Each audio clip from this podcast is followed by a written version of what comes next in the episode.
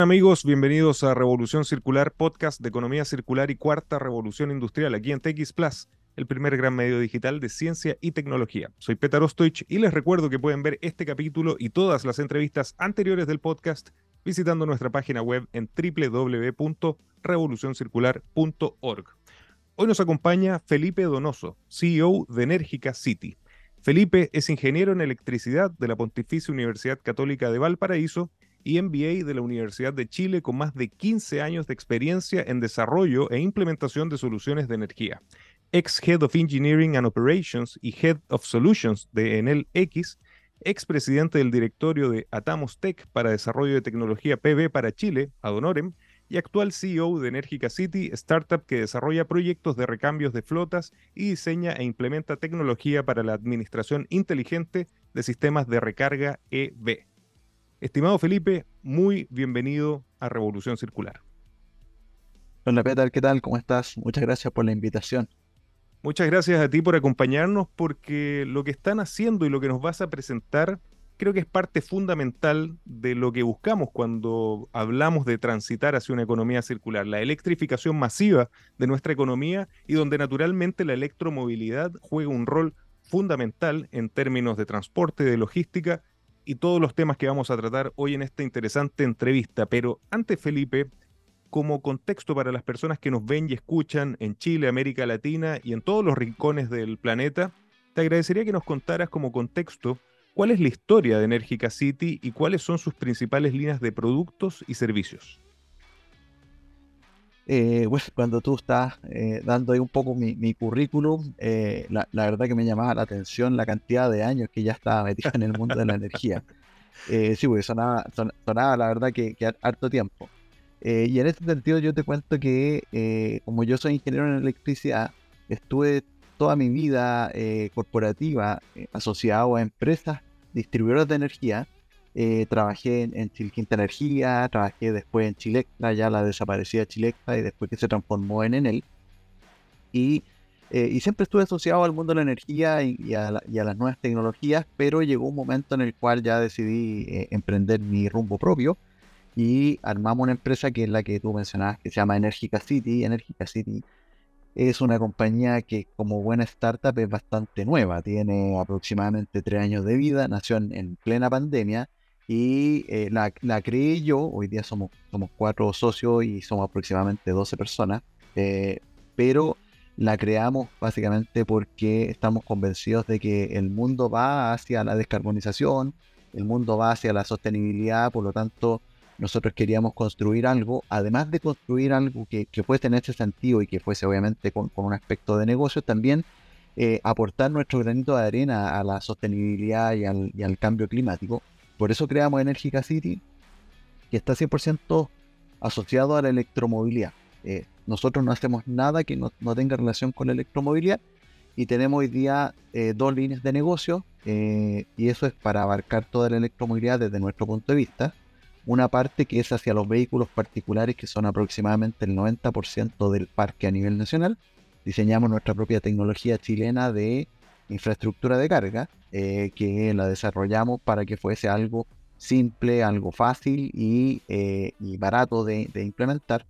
Y para los vehículos eh, comerciales, que son el otro 10% de del parque a nivel, a nivel nacional, desarrollamos una plataforma que permite diseñar proyectos de electromovilidad tanto desde el punto de vista técnico, permite hacer cálculos de proyección de gasto y además también permite confeccionar bases de licitación para que las empresas que tengan flotas comerciales y quieran migrar eh, eh, puedan hacerlo de forma un poco más fácil porque todavía eh, hay ciertas simetrías de información en proyectos de electromovilidad súper interesante y muy interesante también el, el, foco, la focalización, que creo que también es una característica fundamental de los emprendimientos, viniendo también del mundo del emprendimiento. De repente hay, hay, hay muchas eh, intenciones de abarcar mucho, pero creo que la focalización es un mundo, o sea, es una, es una característica fundamental para poder abarcar además todos los desafíos de innovación que nos señalabas.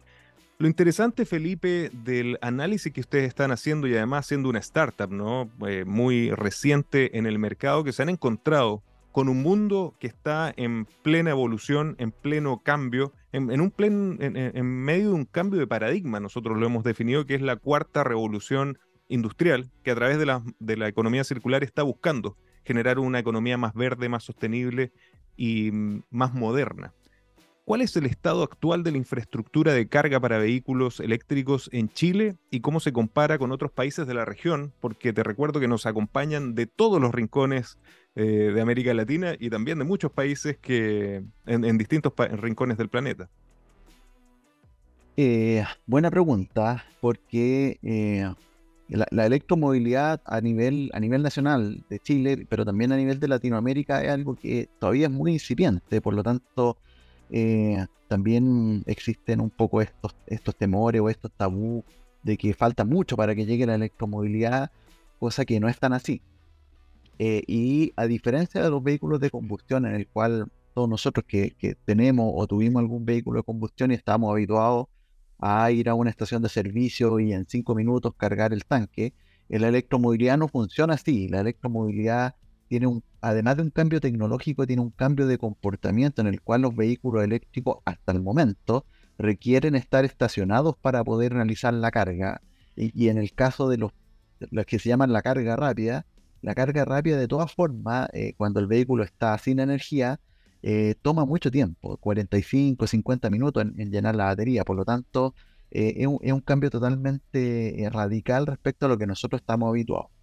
Y una de las cosas que, que más complejo eh, para las personas que quieren migrar hacia la electromovilidad es poder tener infraestructura de carga conocida, infraestructura de carga cerca, cosa que la verdad que hoy día no es muy accesible porque eh, a las empresas que avanzaron en, las primeras implementaciones de infraestructura de carga eran las empresas relacionadas al combustible, las estaciones de servicio, pero eh, no, es muy masivo. Por lo tanto, el avance de infraestructura de carga a nivel nacional y a nivel de Latinoamérica todavía eh, todavía es muy lento. Y un poco para, tener en, contexto es que eh, la infraestructura de carga se divide en relación un poco a la necesidad que uno tiene. Por ejemplo, si yo estoy eh, de rumbo o voy por la ruta o voy por la carretera hacia un lugar, se entiende que si necesito cargar lo hago en una estación de carga rápida debido a que voy en ruta hacia otro lugar. Por lo tanto, ahí se implementan estaciones de carga rápida que son mucho más costosas y técnicamente más complejas de implementar y están hoy día asociadas a las estaciones de servicio, a las empresas que están migrando desde su negocio de, petróleo, de combustible hacia la electromovilidad. Pero en cambio, si yo, eh, el vehículo va a estar detenido, por ejemplo, en el lugar donde trabajo, en el edificio donde yo vivo, en la casa, no necesito implementar una estación de carga rápida y necesito implementar una estación que se llama de carga lenta, y que la verdad que desde el punto de vista técnico es, mucho más simple, es mucho más fácil y barato de instalar. Eh, y eso es lo que eh, distintos estudios han, mostrado que va a ser eh, lo más común de, poder visualizar. Y eso avanza hoy día muy lento, muy, muy lento, porque los vehículos eléctricos, todos los días las personas están comprando vehículos eléctricos y la infraestructura de carga no va avanzando en la misma, en la misma línea, por lo tanto, eh, lo ideal sería que tanto en, el, en, la casa, en el lugar de donde uno eh, vive, tanto como en el lugar de trabajo, exista un punto de carga en el cual las personas se desplacen, si es un vehículo particular, eh, y puedan, puedan acceder a realizar la carga del vehículo eléctrico. Y eso no está avanzando a nivel de Latinoamérica. Chile está avanzado, pero está muy muy atrás todavía. Y a nivel de Latinoamérica es bastante similar al caso, al caso que tiene Chile. Nos falta todavía mucho. Interesante, importante definición, la, las dos, la diferenciación ¿no? entre los dos métodos de carga. Centrémonos un poco en Chile, que creo que también debemos sentirnos orgullosos, que es un país que yo creo que se ha distinguido por avanzar de manera quizás no, no tan rápida como los países de, de primer mundo, pero, pero dentro de América Latina hemos sido líderes en electromovilidad, en energías renovables y también en economía circular. Me sumergí en, alguna data que ustedes tienen como Enérgica City y me llamó la atención que según las estimaciones, Chile necesita instalar 22 puntos de carga al día de aquí al 2025, que está a la vuelta de la esquina. ¿Qué retos y obstáculos se presentan para alcanzar esta meta? Sí, correcto. Ese, esa, esa, este dato nosotros lo obtuvimos debido a que en, Chile está la Asociación Nacional de, Vehículos y ellos tienen las estimaciones de venta que hay eh, a, nivel de los vehículos eléctricos y las estimaciones dicen que al 2025 van a existir en Chile cerca de 25.000, 26, 26.000 vehículos eh, particulares, los vehículos pequeños, no los vehículos comerciales. Eso significa que de aquí a aproximadamente un poquito más de dos años va a existir ese volumen de vehículos y eh, lo que está directamente relacionado, es decir, por cada un vehículo potencialmente hay un punto de carga. Y para tener 26.000 puntos de carga en dos años más hay que instalar aproximadamente 22 al día. En Chile no se instalan 22 puntos de carga al día, o sea, estamos muy lejos de llegar, muy lejos de llegar a ese número. Eh, y eso lo que significa es que en algún momento, eh, cuando exista una masa importante de vehículo eléctrico y se requieran sistemas de carga, eso va a ser un poco el cuello de botella. Eh, ¿Y qué, qué cosas se requieren para implementar puntos de carga? Eh, desde lo más simple, un punto de carga puede ser un enchufe. Con un enchufe suficiente porque los cargadores más simples de los vehículos eléctricos son un poco más grandes que el cargador del notebook eh, y funcionan de la, misma manera. Uno requiere un enchufe, lo enchufa, conecta al otro extremo al vehículo eléctrico y carga. Carga lento porque obviamente es un cargador más pequeño, pero eso es lo más simple. Por lo tanto, eh, lo primero que hay que hacer es disponibilizar cargadores, puntos de carga punto de carga eh. Eso es la primera barrera a vencer. La otra, la otra barrera es la simetría de información. Todavía se asocia mucho a que la, electromovilidad es una tecnología que pareciera ser eh, rocket science o, o, enviar un cohete a la luna. Y la verdad que son instalaciones eléctricas comunes y silvestres. Los cables que se utilizan, los tableros, los enchufes, son tableros que se pueden encontrar en cualquier ferretería. Y la instalación la puede realizar cualquier técnico eléctrico o cualquier eh, ingeniero lo puede diseñar perfectamente, no tiene ninguna, ninguna, ningún conocimiento especial. Por lo tanto, hay que vencer también esa simetría de información para poder decir que en realidad la electromovilidad no requiere conocimientos especiales. Eh, es difícil en, otros ámbitos, es difícil en las flotas comerciales, pero en los vehículos particulares la verdad que es bastante simple. Eh, eso y lo otro también que falta todavía es un poco que, los que los que hoy, día están eh, un poco eh, dando como el puntapié de la infraestructura de carga, un poco lo hagan con, un poquito menos de temor. ¿ya? Por ejemplo, los, las empresas, los desarrolladores inmobiliarios, los que construyen edificios, que construyen condominios o que construyen centros comerciales, que se aventuren un poco más a implementar infraestructura de carga, porque eso va a servir para dos cosas. Uno, habilitar un punto de carga siempre es positivo porque significa que ahí se puede enchufar un vehículo eléctrico pero además de eso también vence la barrera de, poder conocer qué es lo que significa, qué tan, qué tan fácil es implementar la infraestructura de carga, y eso va a servir para que los proyectistas inmobiliarios y los, desarrolladores de centros comerciales puedan asimilar que en realidad esto es simple y no es, eh, no es una tecnología cara. Estoy absolutamente de acuerdo. De hecho, muchas conversaciones que yo he tenido está esta idea, ¿no? De que, de que la cosa es compleja, de que la cosa requiere eh, una infraestructura muy distinta a lo que existe. Y además también tomo el punto de lo que señalas. Yo he conocido edificios, infraestructuras nuevas que no están incorporando todavía estas tecnologías que, como tú lo señalabas, la data ya nos muestra, va a ser un parque importante dentro de nuestro país. Y en ese sentido, Felipe, siguiendo en las características que son propias de Chile, pero que no tengo duda se reflejan en el resto de los países de América Latina, otra característica es que el 90% del parque automotriz de Chile es de carácter privado.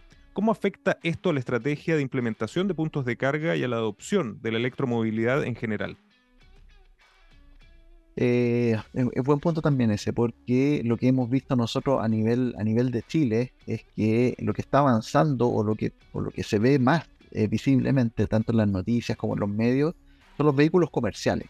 Los buses de transporte público, los buses de transporte privado, vehículos de carácter comercial son los que están migrando y ahí Ahí es un poco más difícil porque no es lo mismo migrar un vehículo eléctrico que migrar una flota, porque migrar una flota tiene inversiones asociadas, hay que conseguir financiamiento, eh, la, infraestructura de carga ahí es un poquito más compleja porque no hay que cargar un vehículo, sino que hay que cargar un volumen, por lo tanto ahí es más complejo.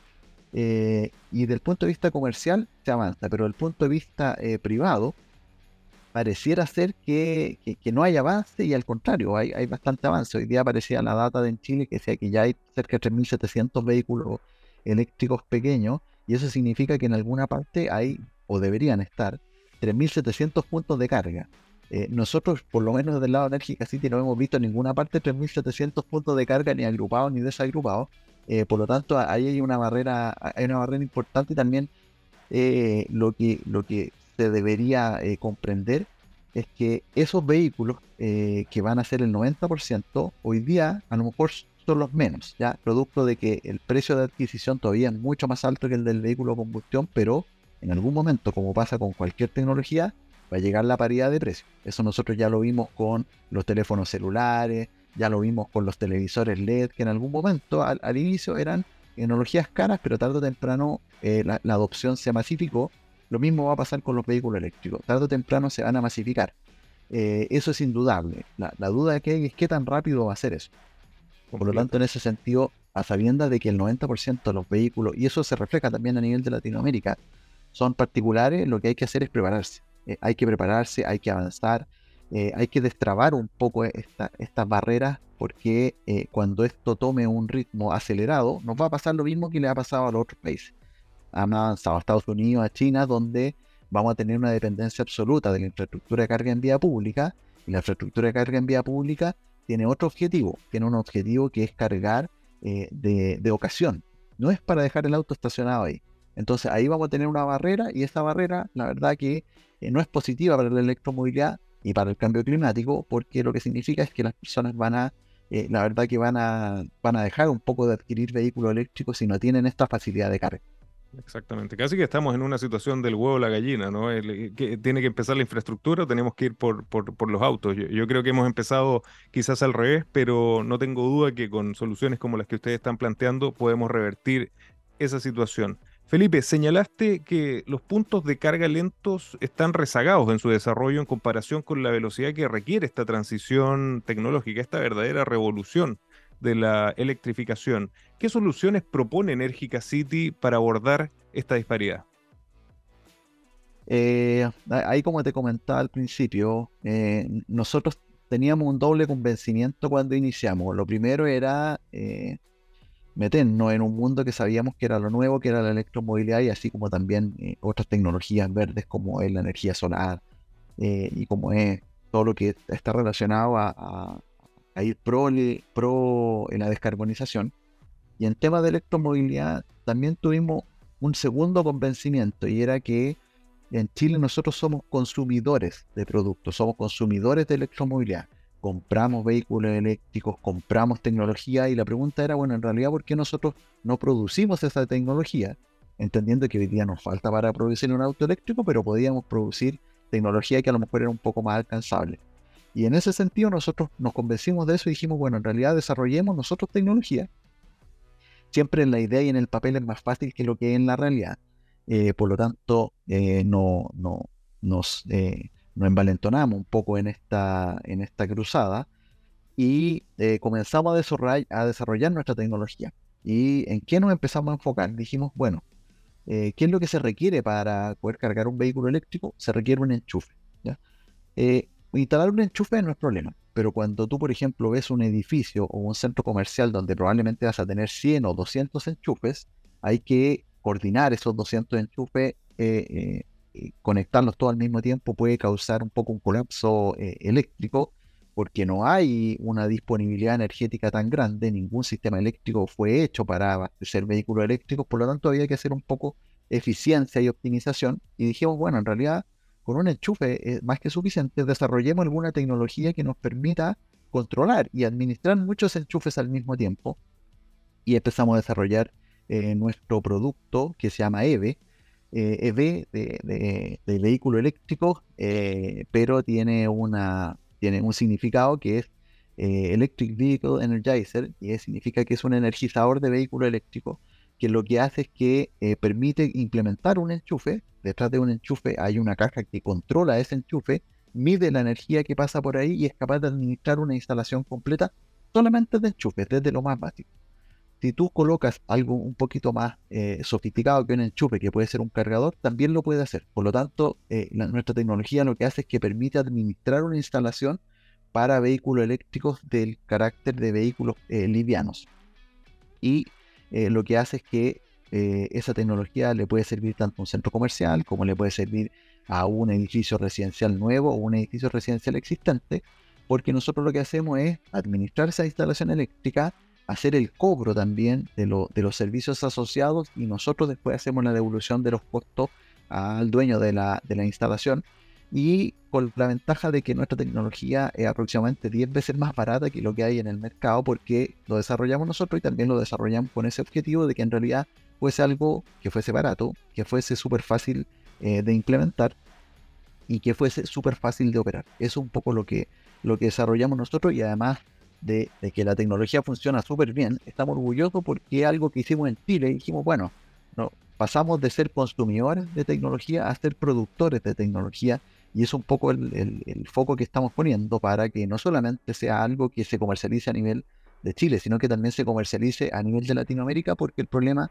es bastante parecido. Cuando un centro comercial, tanto en Chile como en Perú, en Colombia, en México en cualquier país de la región, quiere implementar un sistema de carga, primero va a tener eh, capacidad eléctrica finita, va a necesitar algo que, que optimice esa capacidad eléctrica y segundo va a necesitar hacer una gestión de cobro. Es decir, cómo yo le cobro al auto eléctrico que se estacionó ahí, y eso es lo que hacemos nosotros. Una especie de, gestión, de gestión eléctrica y tarifaria. Excelente, felicitaciones y además muy interesante que no solamente sea tecnología y producto, sino que el servicio integral de 360 lo estén, lo estén abordando, es un muy buen modelo de negocio. En Anglo American creemos que innovar en minería es desafiar los límites para desarrollar nuevas soluciones que mejoren la vida de todos. Anglo American, desde la innovación lo cambiamos todo. Felipe, no solo en Chile, sino que en América Latina y quizás en algunos otros países del mundo, la falta de incentivos gubernamentales y el desconocimiento sobre la electromovilidad, como estábamos conversando, son generalmente algunos de los obstáculos principales. ¿Qué acciones concretas sugieres para abordar estos desafíos? Ya sea desde lo que estás experimentando en Chile o si conoces otras experiencias en países de América Latina. Eh, mira, un, poco lo que hemos visto nosotros es, hay una, gran diferencia entre países más desarrollados y nosotros a nivel de, América Latina. Eh, me tocó estar, por suerte, hace un par de semanas atrás en, China, eh, que tiene un avance de la electromovilidad muy, muy, muy sustancial. Lo que yo logré ver a nivel de la calle era que aproximadamente el 30% de los vehículos eran vehículos eléctricos y se podía distinguir porque la patente tiene un color verde. Por lo tanto, uno los puede distinguir a nivel de la, a nivel de la calle. Eh, y un poco nosotros preguntábamos en la comitiva que andamos de a qué se debía el éxito que tenía China y por qué habían tantos vehículos, y es porque eh, China estableció un subsidio a algunas marcas eh, por provincia que pudiesen comercializar los vehículos, por lo tanto hacían un poco una paridad de precios ficticia, ya que estaba el vehículo combustión, el vehículo eléctrico era más caro, pero existía un subsidio que compensaba este diferencial, por lo tanto el vehículo eléctrico, como tiene un costo operacional más barato, dado que la energía es más barata y el mantenimiento es más barato, se empezaron a masificar y eso empezó a generar demanda, eh, se empezaron a implementar otras tecnologías, conocimiento y empezó a caminar la electromovilidad. Pero el problema que nosotros tenemos en América Latina eh, es que no existe ese, tipo de, incentivo. Existen muy buenas políticas públicas, existe muy buena regulación, pero hoy día no tenemos subsidios a la electromovilidad. Existen algunos beneficios, como por ejemplo la, reducción del costo de la patente, pero que hoy día compensan un poco este mayor costo, pero no, no compensan completamente el diferencial, el diferencial de precio que se requiere para que una persona que mire un vehículo combustión y uno eléctrico diga, bueno, en realidad el costo de adquisición es el mismo, pero el vehículo eléctrico es mucho más barato desde el punto de vista de la operación, me compro un vehículo eléctrico. Eso yo creo que falta desde el punto de vista de los vehículos y en el caso de la infraestructura de carga, también yo creo que es importante que exista algún incentivo para que los que son los llamados a masificar la infraestructura de carga, sobre todo para los vehículos particulares, también eh, lo hagan sin temor. Hace un par de años atrás existió un subsidio a, los colectores solares, que es una tecnología que sirve para, para calentar el agua, y se masificó rápidamente y se implementaron muchos colectores solares y salió el subsidio y bajó, el, la, bajó la comercialización de colectores solares, pero mientras existió el subsidio se comercializó mucho. Eh, hoy día yo creo que eso debería ser una, un buen incentivo, eh, que exista eh, tanto un subsidio directo como alguna política tributaria que lo que haga es que motive al desarrollador inmobiliario, tanto residencial como comercial, a implementar infraestructura de carga, porque esa infraestructura va a quedar ahí establecida y el día de mañana va a permitir que se pueda agregar mayor infraestructura de carga a la, a la instalación. Pero eso no lo tenemos a nivel de Chile, ni, tampoco en Latinoamérica. Completamente de acuerdo. E, es, la unión y es, la visión holística y el pensamiento sistémico. No, no, no basta solamente la, iniciativa privada, sino que debe conversar con, con la pública y y desde ahí nace, yo creo, la idea de colaboración, que desde la economía circular permanentemente la estamos empujando, porque sin colaboración definitivamente se hace mucho más complicado. Y en ese sentido, Felipe, ¿cómo está colaborando la aceleradora de electromovilidad inmobiliaria en la promoción y adopción de vehículos eléctricos en Chile?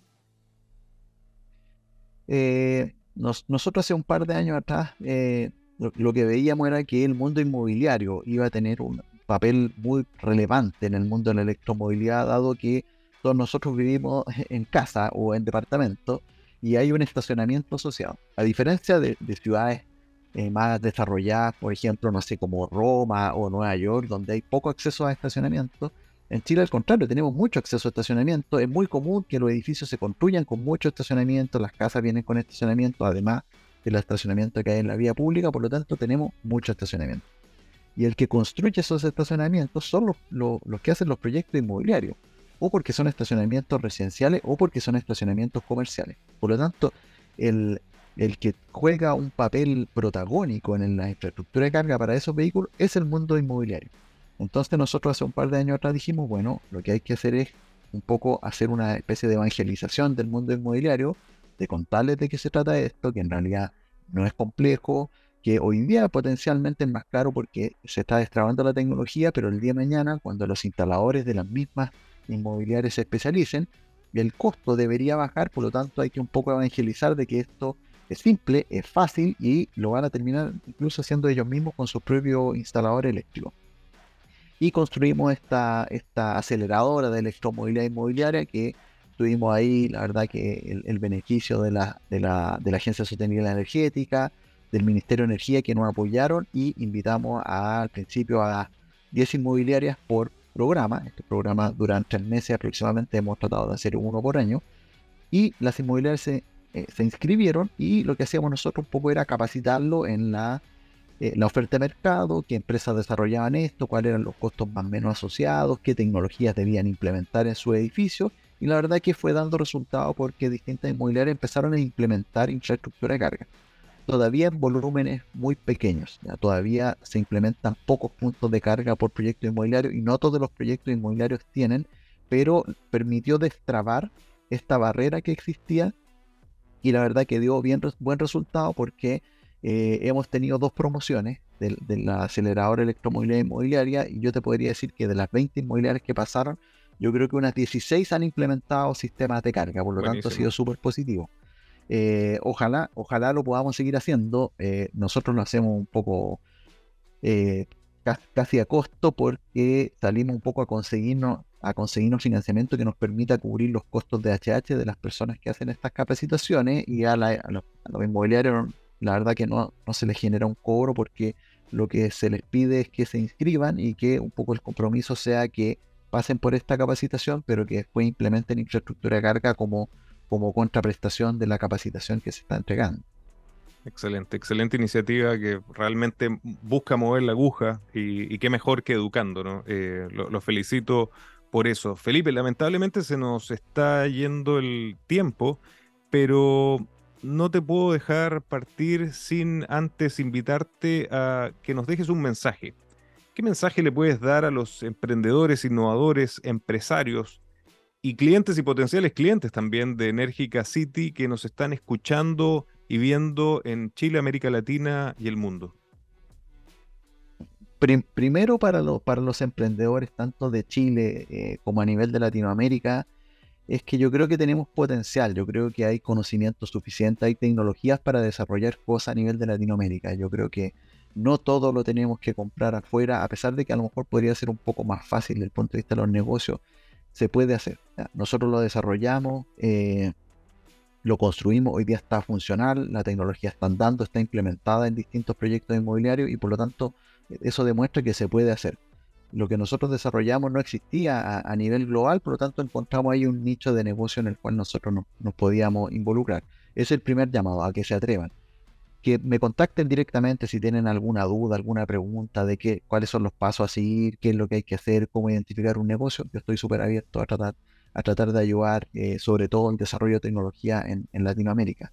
Eh, y, las empresas que, alguna, que, nos estén escuchando, eh, el que esté haciendo un proyecto inmobiliario, que no tenga temor en pedirnos a nosotros ayuda, eh, la verdad que nosotros siempre tratamos de, no solamente prestar un servicio o vender un producto, sino que también tratamos de evangelizar un poco de que esto es, simple y que, mal que mal, ellos son los protagonistas eh, y que es positivo que avancen porque nunca es bueno que eh, uno empiece a, a trabajar cuando ya lo pilló la máquina.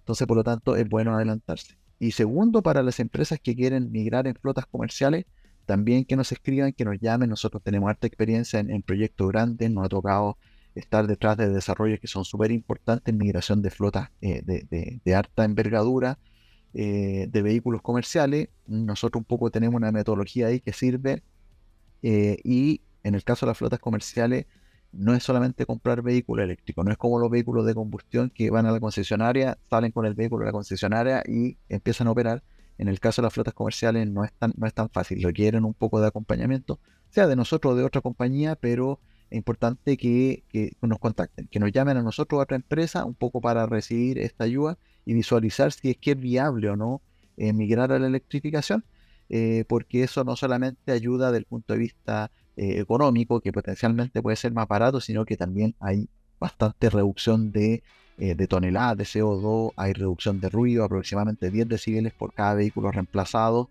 Eh, hay desecho, hay aproximadamente 20 litros mensuales que se dejan de botar al, medio ambiente porque ya no hay ese reemplazo de aceite.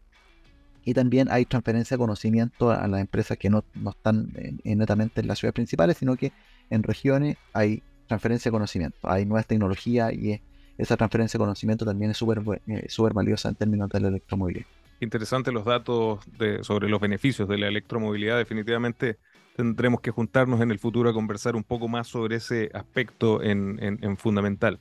Felipe, ¿dónde podemos invitar a las personas a contactarte, tal como lo estás ofreciendo, y también a conocer más sobre Enérgica City y sus iniciativas de sostenibilidad, de economía circular y de electromovilidad?